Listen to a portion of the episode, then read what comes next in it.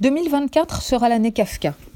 Mais voici que paraissent dans la Pléiade deux volumes des journaux et lettres, 1897-1914 et 1914-1924.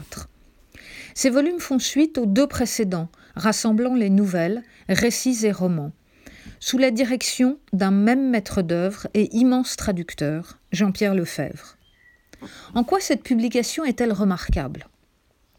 C'est que les écrits rassemblés ici nous font pénétrer au cœur de la relation de Kafka à l'écriture. Il nous livre sa vision du monde. Il nous présente un Kafka différent de celui bien établi par la doxa traditionnelle, à savoir l'auteur de romans dont les écrits subsidiaires n'auraient été que des brouillons préparatoires.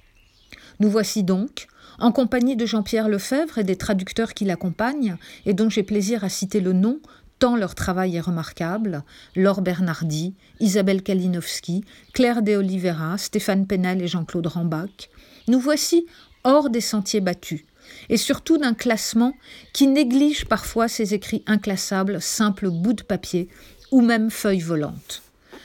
Que découvrons-nous alors? Que Kafka n'est pas l'auteur finalement rangé, dont nous nous sommes progressivement accommodés, celui dont les écrits romanesques permettrait de faire un portrait relativement ordonné. Le journal d'abord, et la métaphore du terrier qu'il incarne et permet de comprendre comment celui-ci, loin d'être un monument d'égotisme, ouvre sans cesse sur le monde extérieur, absorbe tout pour le restituer parfois avec violence et jamais pour le rendre inoffensif. Les 1700 lettres, quant à elles, semblent en un sens plus accessibles, dans la mesure où elles ont toujours un destinataire. Des lettres, on connaissait déjà les lettres à Félix, avec laquelle Kafka envisageait un, temps de se marier, et celle à Milena Polak, à laquelle Kafka adressa 140 lettres d'amour au cours de l'année 1920, et dont Margaret Buber-Neumann nous a laissé le souvenir lors de son séjour à Ravensbrück. On découvre pour partie les autres, et dans leur mise en écho, la richesse de la personnalité de Kafka, comprise davantage dans sa confrontation au monde que dans son enfermement en lui.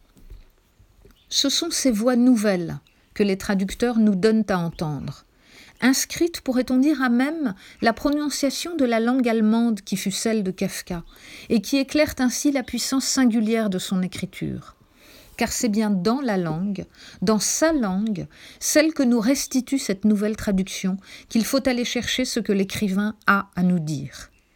Il faut nous laisser porter par cette traduction pour entendre aujourd'hui, chacun à notre façon, ce qui fut aussi la politesse de Kafka, ce monde dans lequel il nous introduit de façon quasi chamanique, et l'urgence de vivre qui le conduisit.